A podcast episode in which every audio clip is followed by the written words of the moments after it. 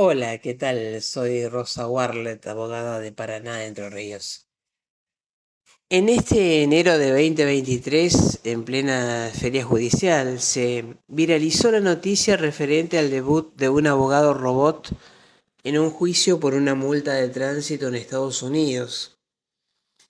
Mi propósito es reflexionar desde el punto de vista de abogada que desde hace mucho tiempo ejerce la profesión sobre esta cuestión tan controvertida en el que algunas voces han reeditado el fantasma referente a que el robot desplazará al ser humano en general y en el ejercicio profesional de la abogacía específicamente.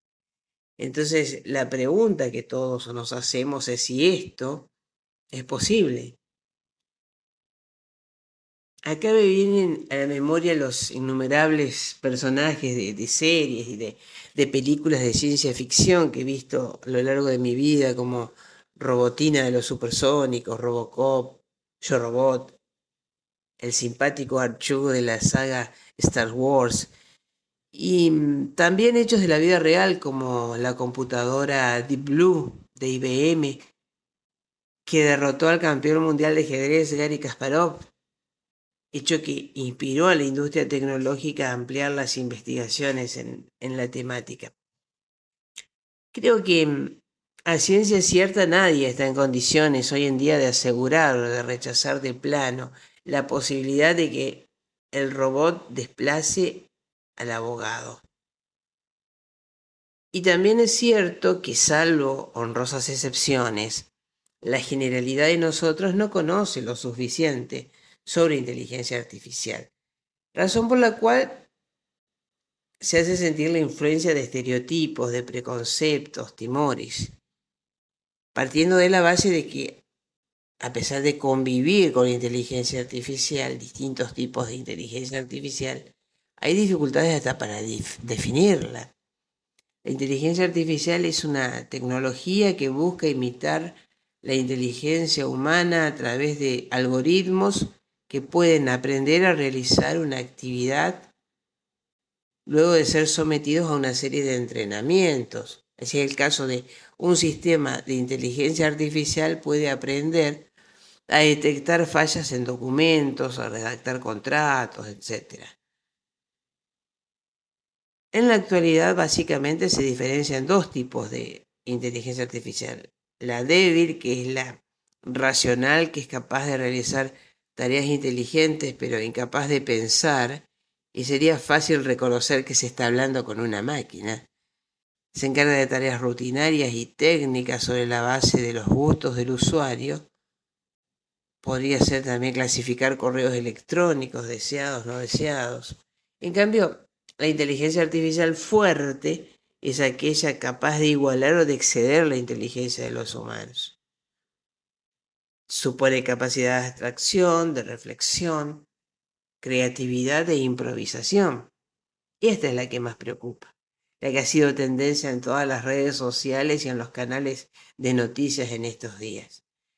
Precisamente a este grupo pertenece el chat GTP, desarrollado por la empresa OpenAI, que es un modelo con millones de parámetros y entrenado con, con grandes cantidades de texto para realizar tareas relacionadas con el lenguaje, desde la traducción hasta la generación de texto. Por su parte, la robótica es un componente de la inteligencia artificial dedicada al estudio del diseño y construcción de máquinas capaces de desempeñar las tareas del ser humano mediante procesos mecanizados y programados. Nosotros estamos viviendo la revolución industrial. El mundo legal no es una isla, por tanto, se advierte en él una fuerte influencia de la tecnología.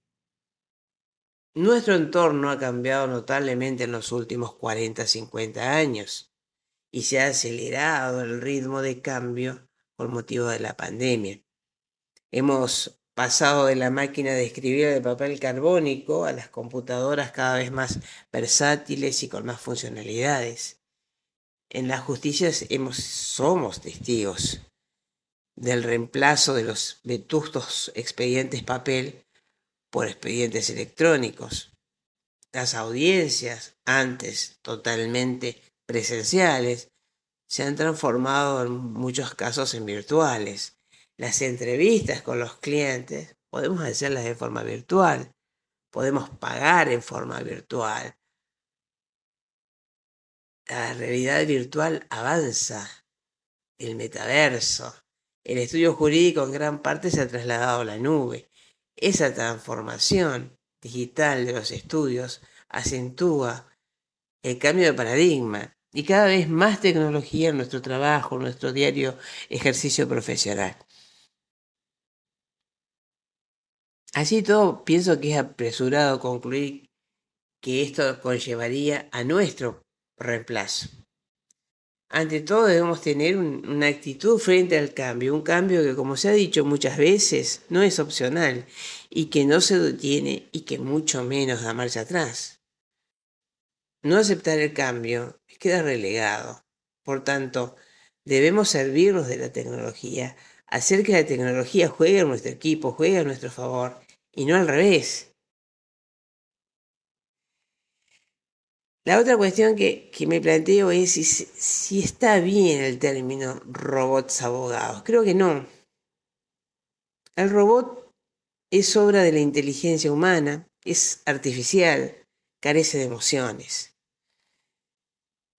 Los conocimientos que posee el robot son cargados por el ser humano. Lo que tiene es una velocidad de procesamiento de la información que nosotros no tenemos. Como el robot no puede percibir a través de los sentidos, toda la información necesaria para operar es ingresada por medio de paquetes de datos en forma de, algoritmos. Por su parte, el abogado es un ser humano es un Homo sapiens. Se caracteriza por el desarrollo de su capacidad intelectual, de abstracción, de introspección, de comunicación. Son cuestiones complejas. Somos seres eminentemente sociales, con emociones, con todas las virtudes y defectos que ello tiene. El abogado es un sujeto de derechos, es una persona que ha cursado una carrera universitaria, que se ha matriculado en el colegio de abogados en cuya jurisdicción ejerce, que debe hacer frente al costo de una matrícula, que paga tributos, debe comportarse de acuerdo a normas de la ética profesional, estando sometido a la potestad disciplinaria del, colegio que lo, que lo nuclea. El abogado, la abogada, debe estudiar permanentemente, nunca se deja de aprender esa es una responsabilidad de nuestra parte, una responsabilidad profesional, pues como ya lo decía Couture en los inicios del siglo XX, si no estudias, serás cada día menos abogados. Ahora más que nunca, por el dinamismo de la sociedad y el cambio constante de las normas y el influjo de la tecnología, la necesidad del estudio se ve con mayor nitidez. Y es imprescindible.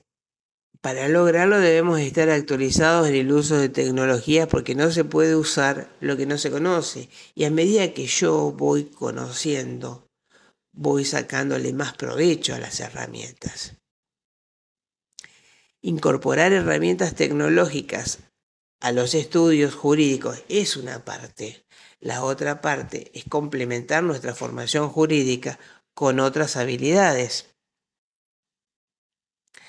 Los robots pueden ser programados para, realizar ciertas tareas jurídicas, como el análisis de documentos, la búsqueda de precedentes y otras similares. Por lo tanto, pueden llegar a ser eficaces auxiliares en nuestra tarea. Como esta cuestión se prolongó Pasaban los días y se seguía discutiendo sobre, el posible reemplazo nuestro.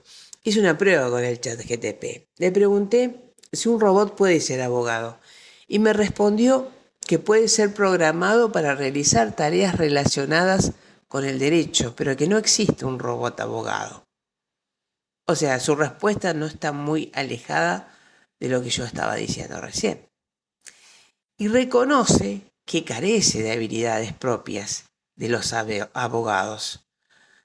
La combinación de conocimientos técnicos con habilidades sociales, la capacidad de comunicarse eficazmente con clientes y operadores jurídicos, de comprender y de manejar las relaciones humanas que subyacen en los conflictos legales.